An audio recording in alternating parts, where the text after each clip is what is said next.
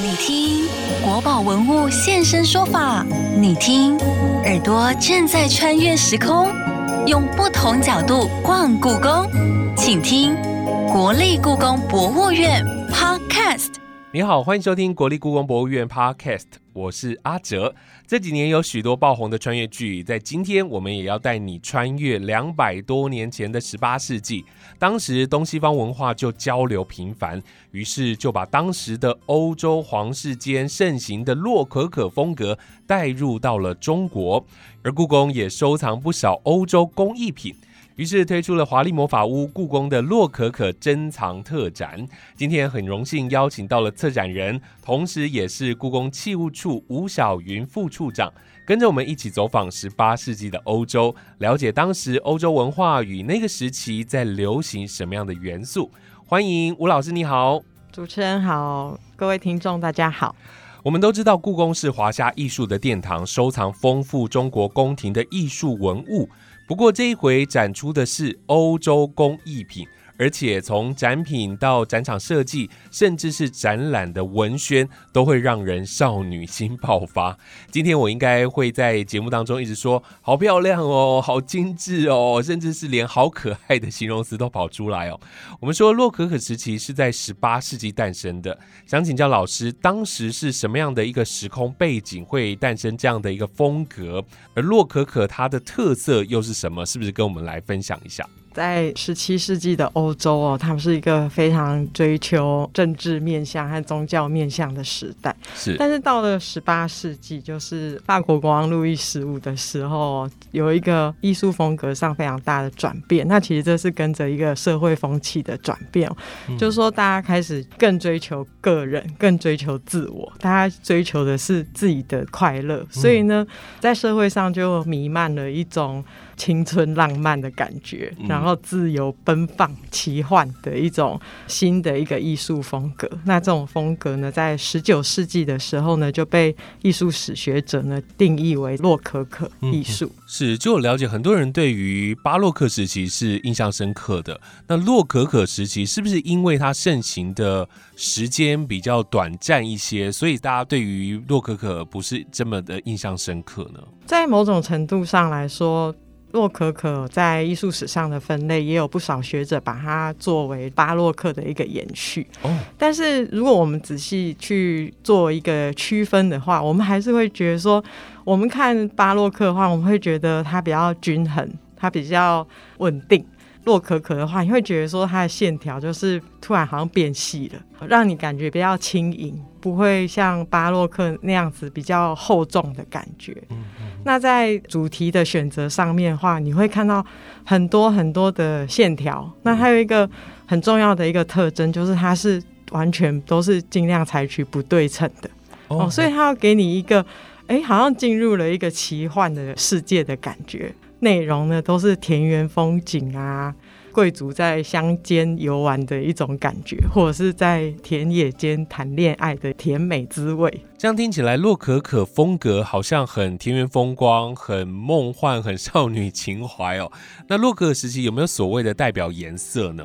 洛可可艺术的主导者呢，像我们刚才有提到说法国的国王路易十五，但是实际上呢，真正在主导这个品味的人呢，可能是路易十五的一个算是宠妾吧，就是庞巴杜夫人。那她在艺术史上是非常重要的一个皇室的赞助者，所以呢，我们可以说，当他得到了这个很独特的身份，同时也得到了一些权利。还有一些资源，所以呢，我们知道在庞巴杜夫人在路易十五的时代发挥她最重要的一个角色的时间段呢，她是主导了最重要的皇室的艺术风格。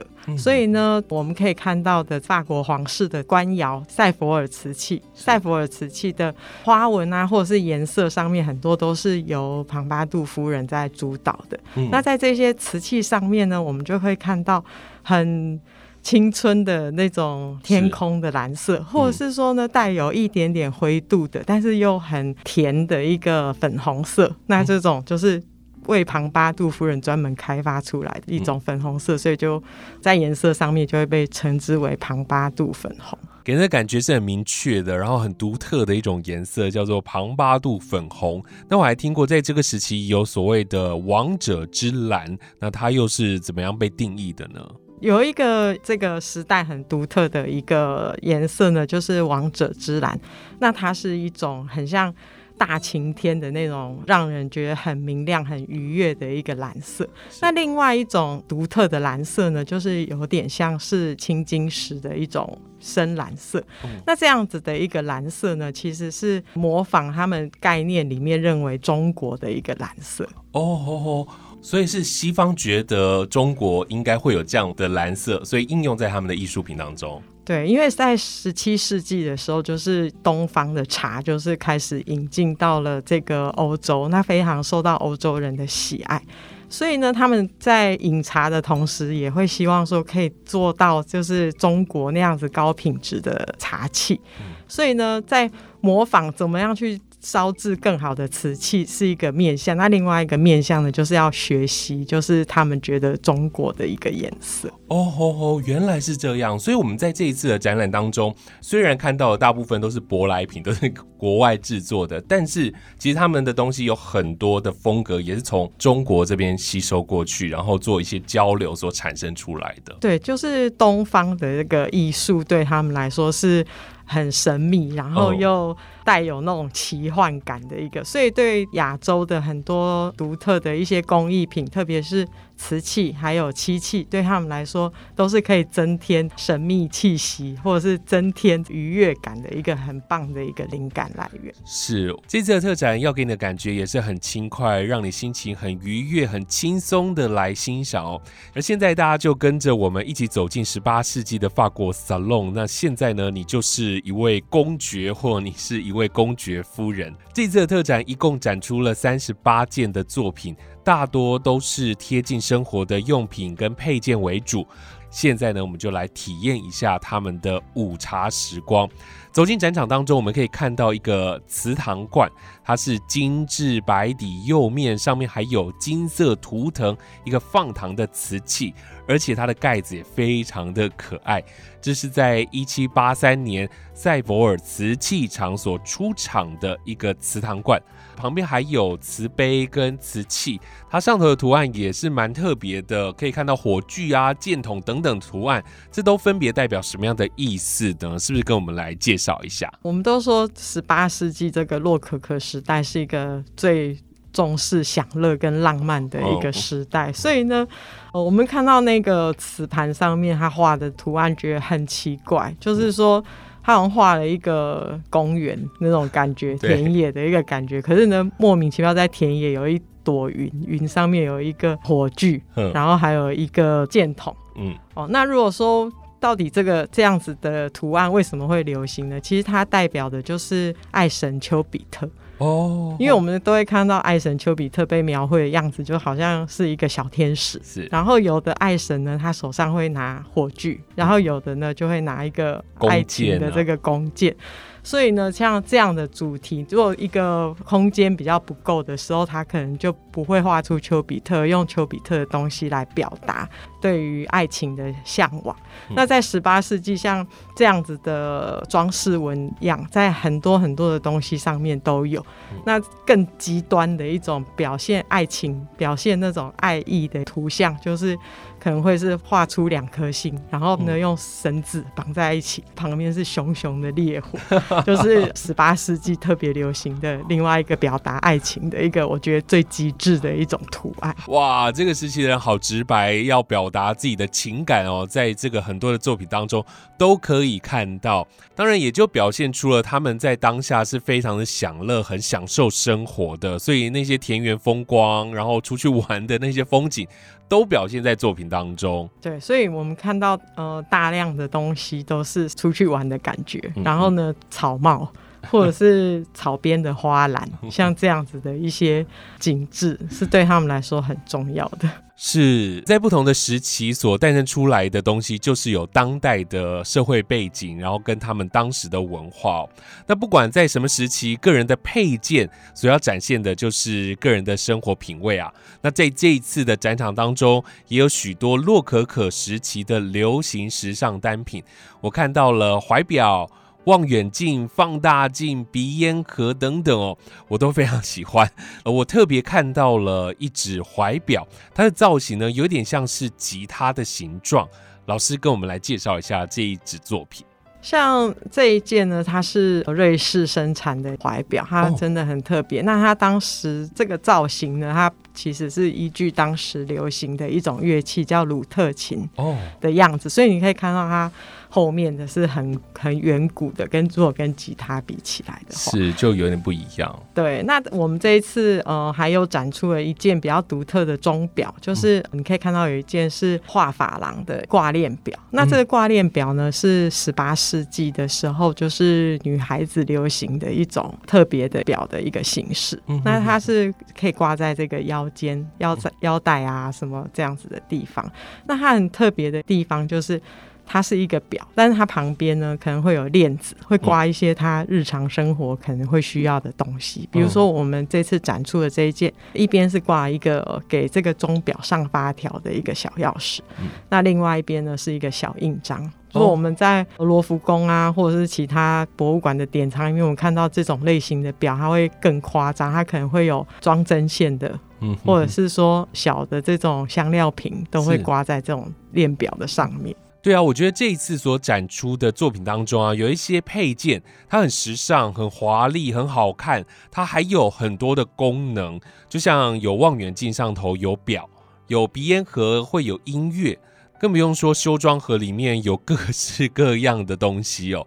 这样的一个工艺表现是在当代的一种流行趋势吗？为什么会有这样的呈现？因为对他们来说，应该是在家待不住吧，就是一直想要往外跑。因为他们那个时代是就是沙龙的这个发展非常蓬勃的时代，所以呢，他们经常要出去社交，社交是非常重要的事情。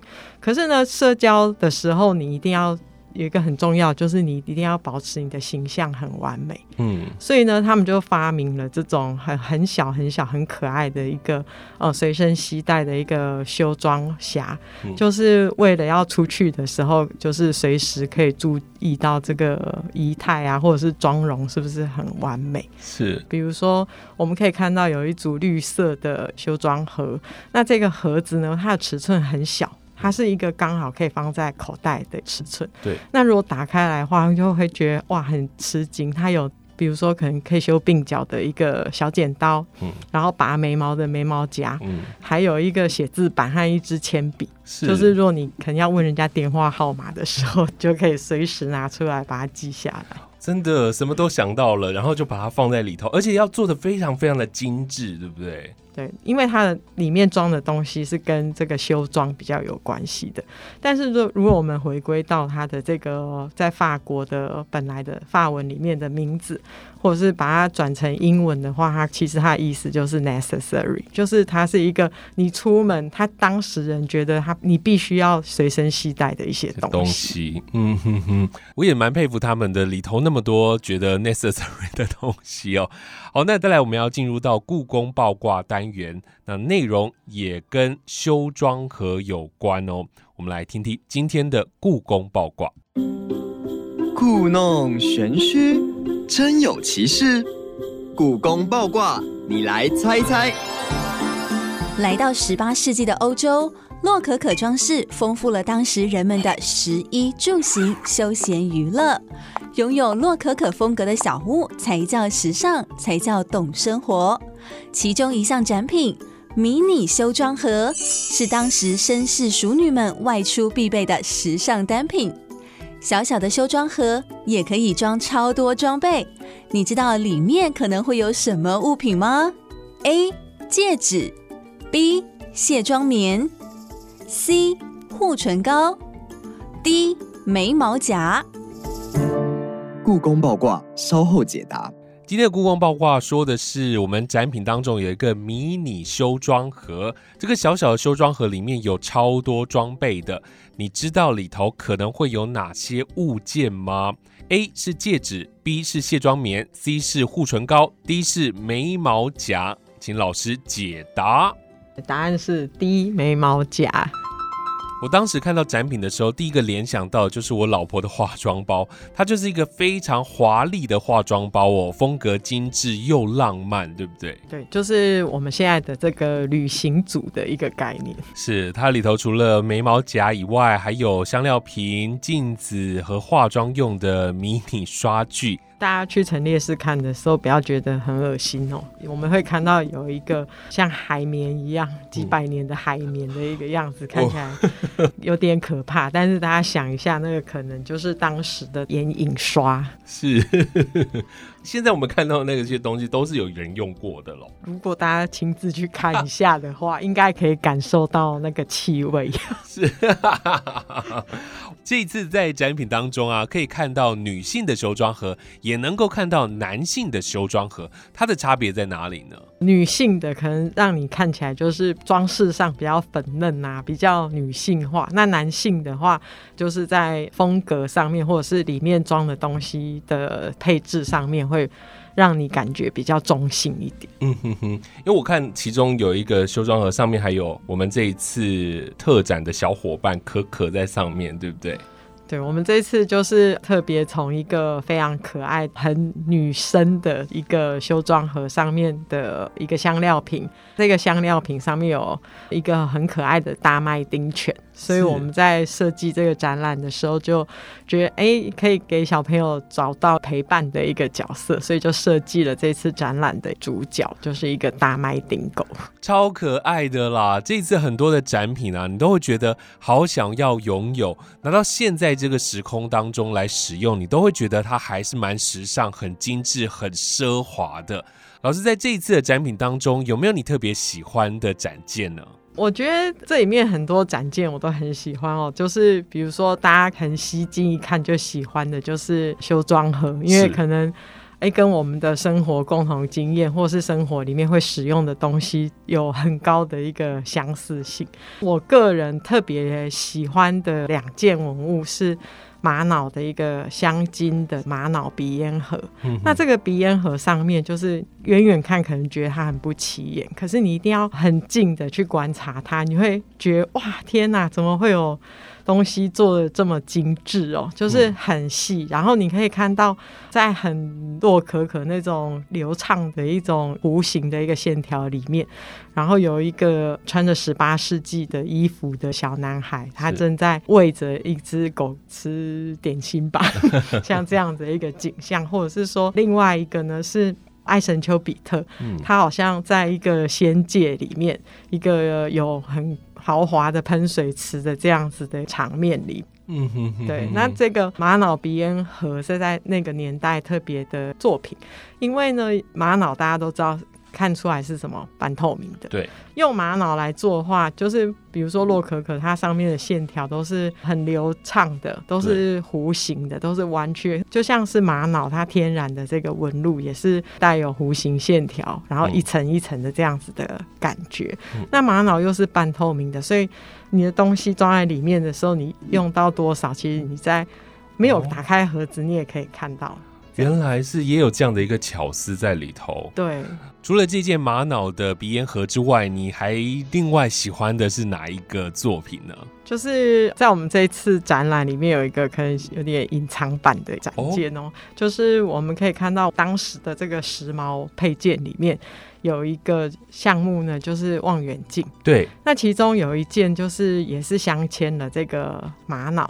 用玛瑙做装饰的一个，我们在展场里面叫做反射望远镜的一个很小的物件。那这个叫做反射望远镜，大家可能比较没有感觉。可是呢，在英文里面呢，它有一个昵称叫做 spy glass。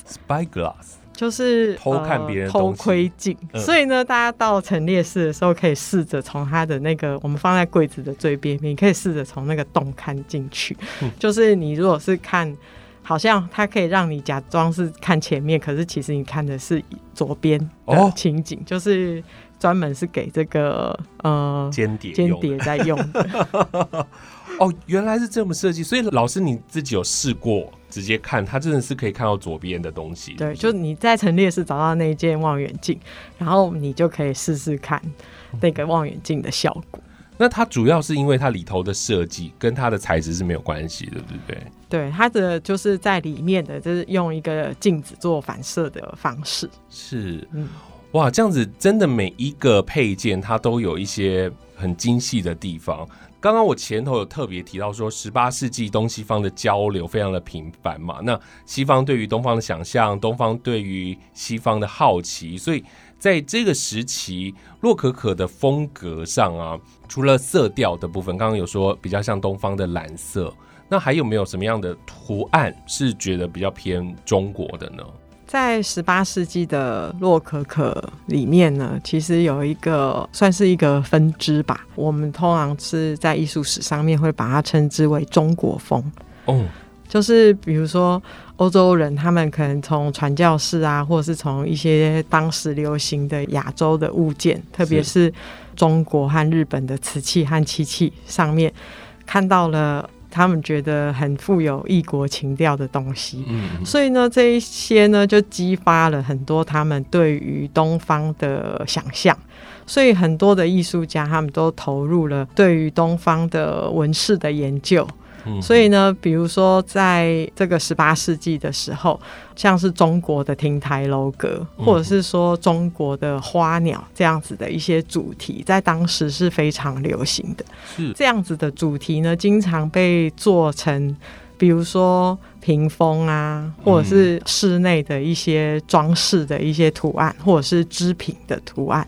嗯那另外对他们来说，一些对东方更大的想象，就是他们会非常喜欢描绘他们想象中的中国皇帝在做什么。嗯所以，所以你会看到很多，比如说我们可能很习惯看到故宫的一些藏品，然后如果你对于中国的绘画传统，或者是说中国传统的一些纹样，你很熟悉的话，那你再看到十八世纪的欧洲艺术家他们在。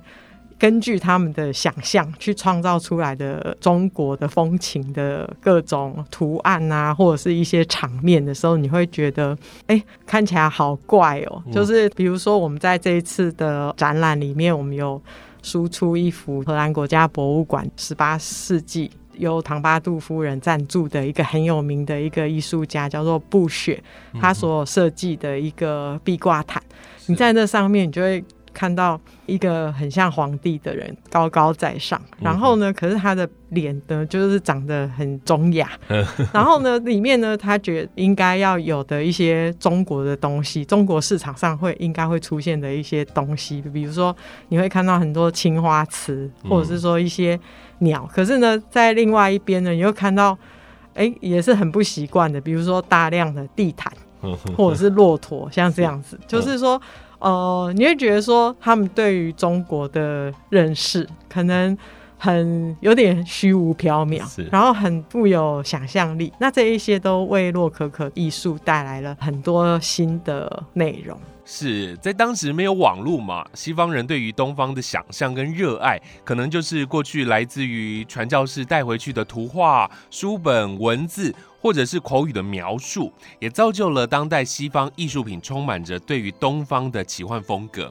是不是也是想要呈现洛克尔时期欧洲人家当中也会收藏富有东方韵味的文物？所以在这一次特展的最后，也特别展示了院藏的一项日本伊万里瓷器呢。我们展这个的原因，是因为那时候的欧洲人，他们很喜欢亚洲的东西，他们觉得有神秘感，然后它的花纹也是跟他们那个时代喜欢就花不溜丢，嗯。然后那种感觉很吻合，对，所以就是花朵啊、户外啊，比如说你在那瓷器上面，你就可以看到花园的样子。对，像这样子的瓷器在那边很受欢迎，所以在豪宅里面通常会都会摆大件的，像这样子的日本的或者是中国的瓷器。那另外一个部分是，比如说有些东西它可能有文化差异，它可能进口到了欧洲以后，不见得符合他们的日常需求，是所以他们会做一些改装。嗯所以比如说，可能一个花瓶或者是一个酒壶，他们可能会把它改成水壶，哦，就加了一个把手改成水壶，是或者是说中国的那种黑底描金的漆器。他们很喜欢，因为我们看到洛可可的东西不是都大量的都是金色的，对，所以他们很喜欢的时候，他们就觉得要怎么用它才好，所以他们就大片的，他就会把它改成欧式家具。嗯哼哼。所以在当时有一个工艺，就是中国的那种大片漆器，它可能都是木板嗯哼哼，或者是什么做的，然后它可能就一片平的。哦。当时就有一个工艺，就是说怎么把它掰弯，哦 因为掰弯了以后，你就可以做成欧式的那种边柜。哦那种弧形面的这样子的哦一个、一个技术，所以他们有很多东西从东方吸收过来之后，然后就变成他们自己想要的东西，就会有刚刚老师说到的这样子的转变。对，就是比如说漆器就会增加很多洛可可那种弧形啊、不对称的一个装饰，或者是金边，然后让它整个看起来很洛可可，你都忘记它是从东方来的。嗯哼哼，所以在这一次才会看到故宫的洛可可珍藏特展当中，有一个区块是安排，好像是跟我们原本东方文艺有一点不一样，而是欧洲人对于遥远东方的好奇跟幻想所设计出来的作品。异文化，可是又很符合他们的这个口味。嗯哼，不要以为展览就到这里结束哦，其实走到展厅的外头，还有一个欧洲风的东方庭园。那这个东方庭园，它的背景墙是不是也是观赏的重点？对哦，大家不要觉得是我们乱画的哦。那我们这个东方花园里面的背景墙呢，是根据十八世纪法国一个很有名的装饰艺术，就一个图案的一个艺术家。叫毕勒芒，他所设计的中国的花卉图案，然后再重新去做一个拼贴，拼贴成一个欧洲风的中国花园的样子。是这位法国的艺术家怎么会创作这么多中国风的图案呢？毕勒芒这个艺术家，他对中国的图案非常的着迷，嗯所以呢，他出版了一本书，就是专门的解析中国的图样。了解。对，这回的特展就将这些图案拼贴成背景墙。那如果你走到这个区块，就真的要仔细的来看看墙上的各个图案哦。那也就是西方对于东方想象的样子，那到底有哪些元素都在里头？在这里，除了搭建很欧风的东方庭院之外呢，在这个区域还有一个很特别的巧思，你可以利用 AR 技术呼叫刚刚我们前头提到的大麦丁狗可可出来拍照，对不对？对我们这一次的设计就是设计了一个 AR 的一个体验。我们会邀请观众，就是在我们的展出文物的陈列室里面找到三件文物，然后这三件文物呢，我们会请我们 AR 的可可导览员帮大家做一个很简单的介绍。到了最后呢，就是大家可以跟这个导览员一起设计属于你自己跟他的照片。是真的，阿哲不少的朋友啊，去看完这个展之后，除了会分享看到很多精致奢华的用品啊、配件之外哦，就是可以在这里跟可可一起拍照打卡。在这个区块，一定是大小朋友都会喜欢的啦。这也是一个很适合网帅网美来拍照打卡的场景。今天我们所分享的华丽魔法屋洛可可珍藏特展，真的是老少咸宜、男女通吃，适合合家观赏的。从互动游游戏、AR 科技，甚至到展品放置的高度，都能够让小朋友很容易又轻松的看到，对不对？